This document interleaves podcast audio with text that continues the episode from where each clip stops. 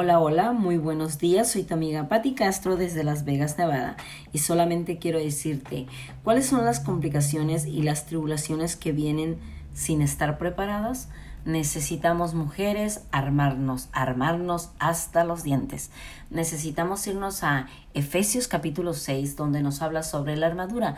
Y la armadura habla simple y sencillamente que desde el cerebro hasta los pies nosotros necesitamos nuestro casco, nuestras sandalias y esa vestidura de justicia y esa vestidura de verdad y esa vestidura de fe y esa vestidura que es el espíritu el cual nos habla y nos cuida. Así es que mujeres, en esta mañana yo las invito a buscar su comida espiritual. Dios me las bendiga. Soy su amiga Patti Castro y pasen un bendecido día. Bye bye.